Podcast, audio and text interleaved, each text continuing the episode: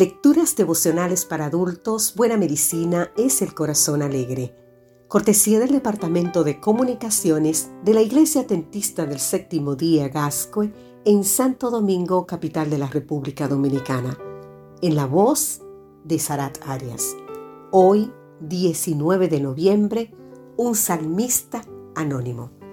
Leemos en el libro de Salmos capítulo 102, versículo 4 mi corazón está herido y seco como la hierba, por lo cual me olvido de comer mi pan. El libro de Salmos ofrece una colección de hermosa poesía, con una riqueza extraordinaria de vocablos y giros.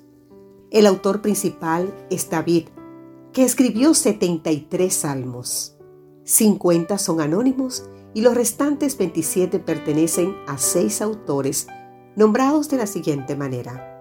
Asaf, los hijos de Coré, Etán, Gemán, Moisés y Salomón.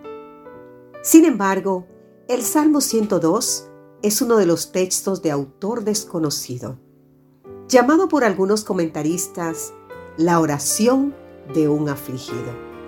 Este salmo es rico en vocablos que denotan síntomas muy dolorosos, propios de la depresión, que constituyen barreras importantes para poder realizarse como ser humano. La pirámide de las necesidades de Abraham Maslow ha encontrado aplicación en todos los ámbitos donde se estudia al ser humano, sin importar la perspectiva. Todo el mundo acepta que las necesidades fisiológicas son como comer, beber y dormir, la base de la pirámide, ¿verdad? Son requisitos para sobrevivir y llevar a cabo tareas básicas. También es razonable pensar que satisfechas las necesidades elementales hemos de gozar seguridad física y estar libre de amenazas. Solo cuando estas necesidades fundamentales quedan cubiertas, podremos establecer relaciones satisfactorias con otras personas.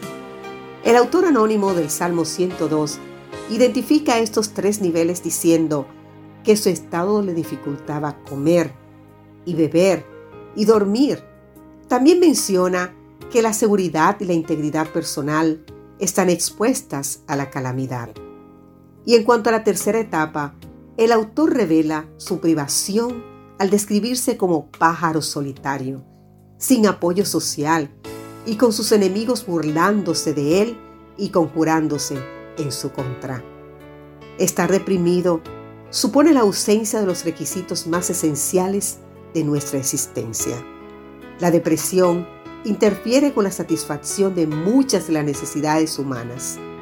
Afortunadamente, el mismo Salmo 102 añade al lamento y a la aflicción mensajes de esperanza. Jehová permanecerá para siempre y considerará la oración de los despalidos. Jehová mirará desde su santuario para oír el gemido de los presos y para soltar a los sentenciados a muertes. Querido amigo, querida amiga, si te sientes como el autor de este salmo, pájaro solitario, gimiendo y sufriendo, es posible que necesites apoyo, apoyo de algún ser querido o incluso ayuda profesional.